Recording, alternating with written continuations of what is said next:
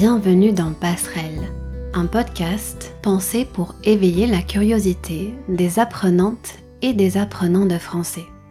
Je m'appelle Émilie et cette semaine, comme d'habitude, je vous invite à prendre quelques minutes pour qu'on réfléchisse ensemble à une question. Dans chaque épisode, j'essaye de vous proposer des sujets différents à explorer. Mon but, c'est juste de partager avec vous quelques pistes de réflexion et de vous encourager à vous poser des questions en français. Pour cet épisode, j'ai travaillé un peu différemment. Il y a quelques jours, j'ai demandé aux membres de la communauté du podcast de me poser des questions pour une nouvelle rubrique qui s'appelle Chère Émilie. J'en ai sélectionné trois qui abordent des sujets qui, je pense, pourront vous intéresser. Avant de partager mes réponses avec vous, une information importante. Je vous invite à prendre le temps de consulter la description de cet épisode. Vous allez y trouver un lien pour accéder à la transcription. Cette transcription, elle est là pour vous accompagner dans l'écoute. Mon intention cette semaine, c'était de partager quelques idées de manière plus spontanée. Donc, prêtez une attention toute particulière aux différences entre le français écrit et le français parlé. Si vous me suivez sur Instagram, vous avez peut-être vu que j'ai pris plein de notes dans mon carnet. L'idée, c'est de partager mes réflexions du moment avec vous. Ensemble, on va d'abord se demander où apprendre le français en France. Ensuite, je vais vous raconter comment je vis mon retour chez moi après avoir vécu pendant plusieurs années à Taïwan.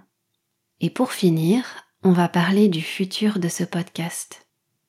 Réfléchir à ces deux dernières questions, ça m'a emmené dans des endroits un peu vulnérables. Mais c'est ça aussi, la vie. Partager ses doutes et ses questionnements pour avancer ensemble.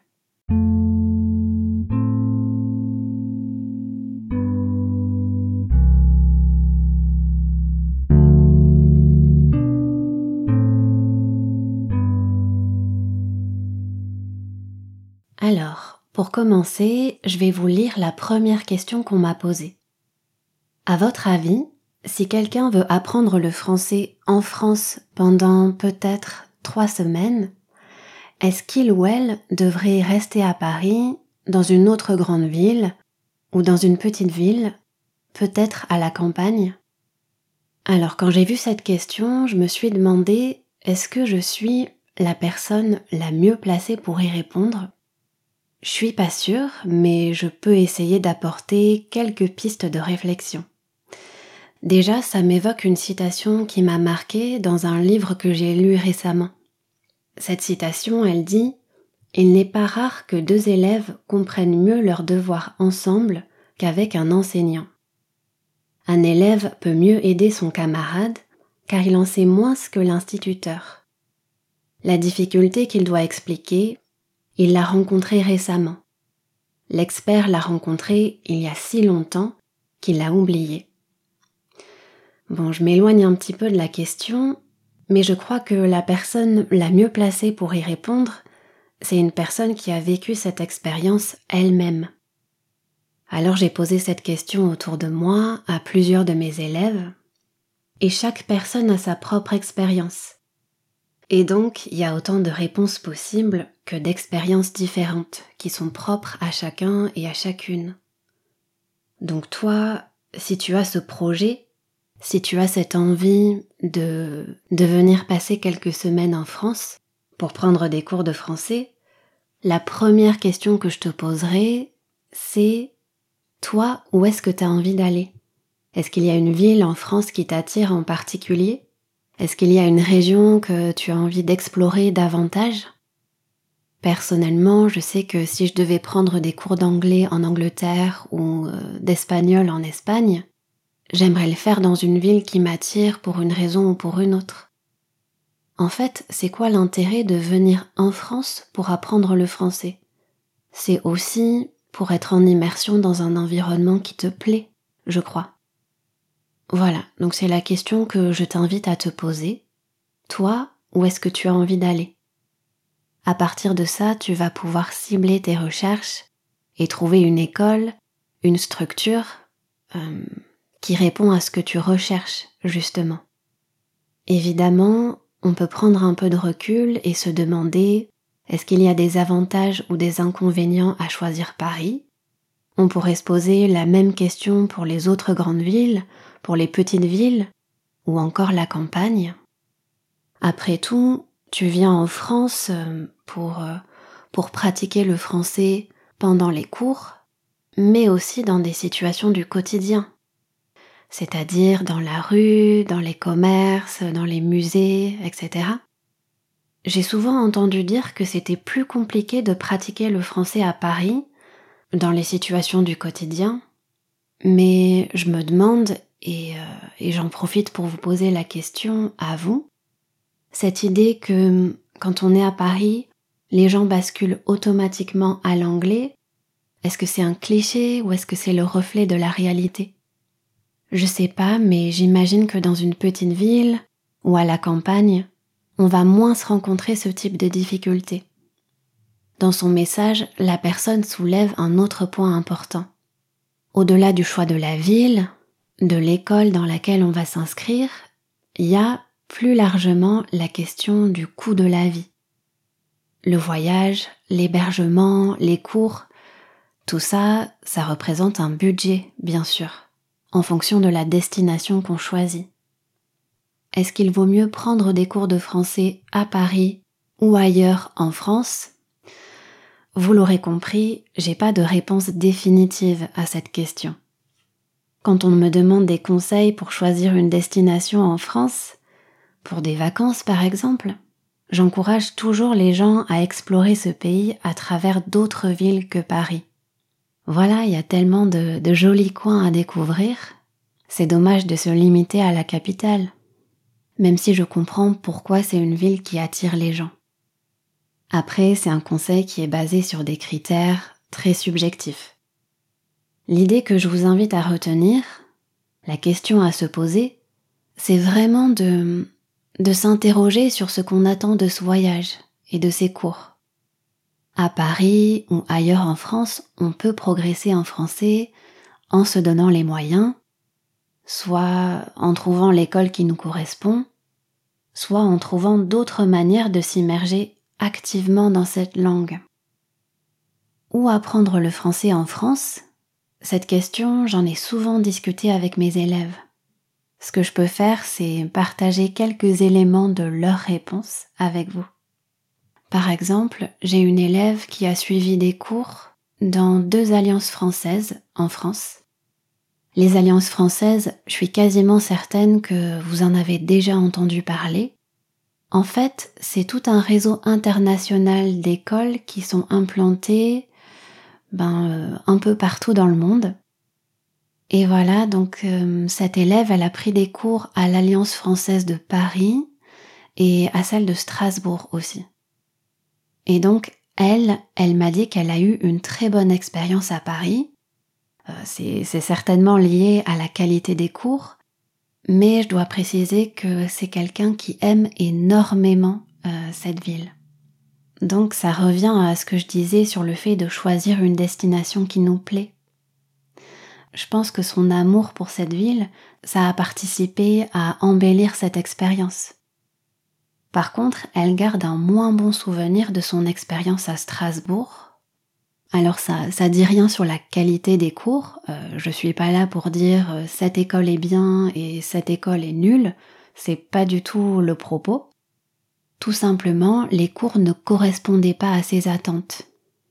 Quand on s'inscrit dans une école, même si on s'est renseigné sur les cours, c'est toujours un risque possible d'être euh, déçu à l'arrivée. D'où l'importance de communiquer. C'est-à-dire qu'il ne faut pas hésiter à contacter des écoles pour leur poser des questions sur leur programme, sur leur manière de fonctionner, euh, sur les activités qui sont organisées. Donc, pour ça, c'est utile d'avoir une vision plus ou moins claire des aspects sur lesquels vous voulez vous concentrer dans votre apprentissage. pour trouver l'option qui vous correspond le mieux à vous. Ce qui serait vraiment intéressant pour, euh, continuer cette conversation, c'est que vous aussi, vous répondiez à cette question. J'imagine que parmi vous, il y a des personnes qui sont venues en France pour apprendre le français, et ce serait super que, vous puissiez partager votre expérience avec les auditeurs du podcast. Le plus simple, c'est d'écrire un commentaire sous la transcription de cet épisode. Partager ces expériences, c'est un merveilleux moyen d'apprendre les uns des autres. Alors, on va passer à la deuxième question. On partage l'expérience de retourner au bercail après avoir vécu dans d'autres pays pendant quelques années. C'était quoi le plus difficile dans le fait de retourner vivre chez toi? Alors, euh, pour remettre un peu les choses dans leur contexte, si parmi vous il y a des personnes qui connaissent pas trop mon histoire personnelle, pendant sept ans, j'ai vécu à Taïwan. Je suis arrivée là-bas un peu par hasard, et puis j'ai rencontré quelqu'un, et ce quelqu'un est devenu mon mari aujourd'hui. Je précise que mon mari est taïwanais. Et c'est aussi pour ça que je suis restée là-bas aussi longtemps. En décembre 2021, avec mon mari, euh, on est venu s'installer en France. Euh, et donc, pour reprendre l'expression utilisée dans la question, je suis rentrée au bercail. C'est une expression qu'on utilise quand une personne est de retour chez elle après une longue absence. Donc, effectivement, ça fait environ un an et demi qu'on vit au Pays Basque, parce que bah, c'est la région où je suis née, tout simplement. Euh, et puis, euh, ma famille vit toujours ici. Avant de répondre à la question euh, et avant d'évoquer les côtés difficiles de ce retour, j'ai quand même envie de m'arrêter sur les côtés positifs. Si vous me demandez pourquoi je suis revenue vivre en France, la raison principale c'est pour me rapprocher de ma famille. Dans le passé, j'ai fait un épisode du podcast avec ma sœur, J'en ai fait un autre récemment avec ma mère. Donc, je pense que vous commencez à comprendre que dans ma famille, il y a un lien très fort qui nous unit. Et puis j'ai la chance d'avoir mes grands-parents maternels qui sont encore en vie. Ils sont très âgés aujourd'hui, puisqu'ils ont 91 et 95 ans. Et vraiment, ils sont encore en bonne santé, euh, surtout pour leur âge.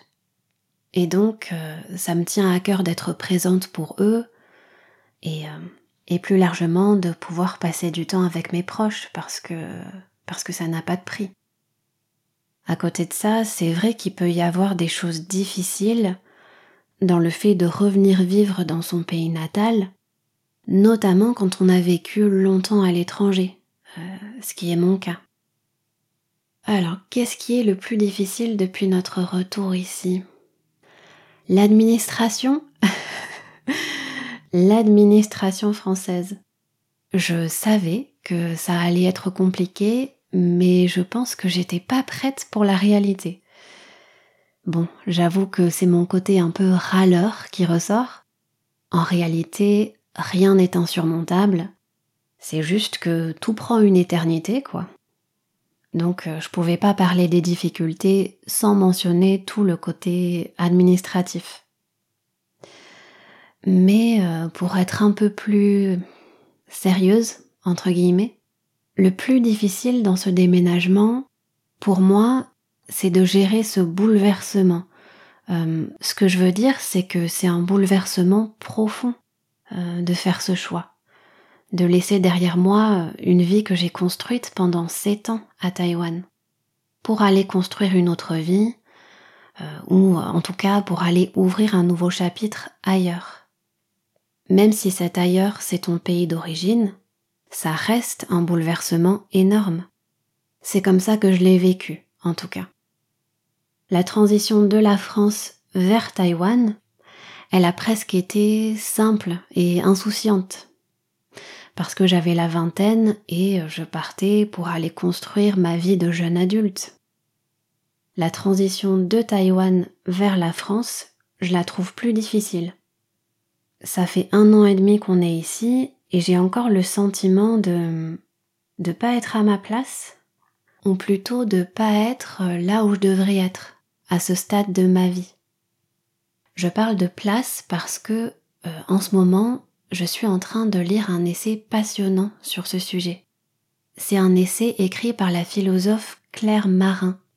Ça s'appelle Être à sa place. Cette lecture, elle fait écho à ce sentiment de, de décalage que je ressens parfois. En ce moment, avec mon mari, on est revenu vivre chez ma mère. On est dans une situation privilégiée qui nous permet de cohabiter dans cette maison familiale. Je suis très reconnaissante de pouvoir compter sur le soutien de notre famille. Après, il y a mille raisons pour lesquelles on habite dans cette maison. Déjà, le marché immobilier au Pays Basque, il est hyper tendu, mais ça, c'est un autre sujet. Et puis, euh, c'est aussi lié à, à cette difficulté dont je parlais de, de retrouver ses marques, de retrouver une certaine stabilité. Avec mon mari, on a plein de projets. L'un d'entre eux, c'est de trouver notre chez nous d'ici la fin de l'année. Donc, croisez les doigts pour nous, on va avoir besoin d'un petit peu de chance, je crois. On termine avec la troisième et dernière question. Est-ce que c'est une bonne affaire de créer un podcast par rapport à donner des cours? D'abord, je dois dire que je trouve cette question super pertinente. J'adore le fait qu'on m'ait posé une question si directe, une question sans ménagement, et la personne qui m'a écrit sait que je vais pas mal le prendre. Dans cette question, ce que je comprends, c'est est-ce que je gagne mieux ma vie grâce à Passerelle? En comparaison à une époque où euh, mon activité principale c'était donner des cours de français. Alors, euh, je vous le dis tout de suite, absolument pas. Enfin, je précise que cette réponse, elle est valable pour ma situation à moi actuellement. La personne qui pose cette question, elle remarque que de plus en plus de profs choisissent de se concentrer sur la création de contenu, c'est-à-dire des podcasts, des vidéos sur YouTube, sur Instagram, sur TikTok, au lieu d'enseigner à travers des cours. Et donc, euh, elle se demande si c'est parce qu'on gagne mieux sa vie comme ça, ou s'il y a d'autres raisons pour lesquelles ils veulent plus travailler avec des étudiants. Là encore, euh, je peux seulement parler de ma propre expérience d'enseignement euh, en ligne. Quand tu lances un programme, quand tu testes des manières d'enseigner qui sortent un peu des formats traditionnels, entre guillemets, je crois que ça vient d'une volonté de retrouver un peu plus de liberté, euh, un peu plus de contrôle sur son temps. Parce que ça te permet de sortir d'un système euh, où tu, tu vends ton temps pour gagner ta vie. Et ce système, il n'est pas toujours viable sur le long terme. En vrai, c'est difficile de répondre à cette question. Il y a toute une réflexion à avoir sur la passion. Même si, un jour, j'arrive à gagner ma vie correctement grâce à Passerelle, j'aurais du mal à imaginer une carrière où j'arrêterai complètement les cours. J'ai cette chance de faire un métier qui me passionne, et ce qui me passionne, c'est cette interaction avec les élèves, c'est cette connexion, euh, ou plutôt ce lien qui se tisse au fil du temps, le fait de les voir progresser. Ça peut paraître paradoxal, mais aujourd'hui, dans ma carrière, je me sens à la fois comblée et anxieuse. Parce qu'aujourd'hui, euh, j'ai une situation professionnelle qui est un peu déséquilibrée, et c'est pas évident de le dire à voix haute, parce que parce que ça me place dans une position vulnérable. Depuis deux ans et demi, je produis Passerelle gratuitement. C'est un podcast sans pub et, euh, et ça, ça me tient vraiment à cœur. Donc, quand j'ai lancé la communauté du podcast sur Patreon, évidemment que, d'une certaine manière, c'était un moyen d'essayer de financer mon travail. Mais c'est aussi un espace où j'enseigne, autrement. J'enseigne en partageant des ressources qui accompagnent les épisodes du podcast. J'enseigne en répondant à des questions, comme aujourd'hui, en organisant des discussions sur Zoom. C'est un espace où on apprend les uns des autres à travers nos échanges. Un espace qui évolue et euh, qui continue de se construire. Et si Passerelle existe encore aujourd'hui, c'est parce que c'est un projet qui me passionne, bien sûr, mais c'est aussi parce que parmi vous, il y a des auditeurs et des auditrices qui me font confiance, qui ont rejoint cet espace et qui m'aident par leur soutien et par leur retour à construire un futur pour ce podcast. C'est pour ça que vos retours sont essentiels dans ce cheminement. Je sais pas si je réponds à la question, mais je me dis que en partageant mes doutes et mes questionnements avec vous, ça peut faire écho à votre expérience d'apprentissage. Ensemble, on peut apprendre à apprivoiser cette incertitude, à se donner le temps de comprendre, de trouver des solutions à ce sentiment de déséquilibre qu'on ressent parfois.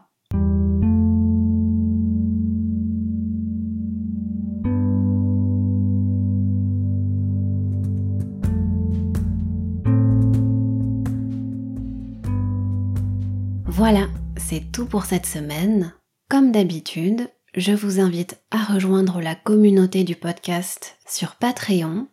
C'est un espace d'échange où je partage des ressources et les transcriptions des épisodes. Pour soutenir le podcast, vous pouvez en parler autour de vous et mettre une note sur Apple Podcast et Spotify. Et puis, si vous avez écouté l'épisode jusqu'à la fin, n'hésitez pas à m'écrire pour partager vos réflexions avec moi.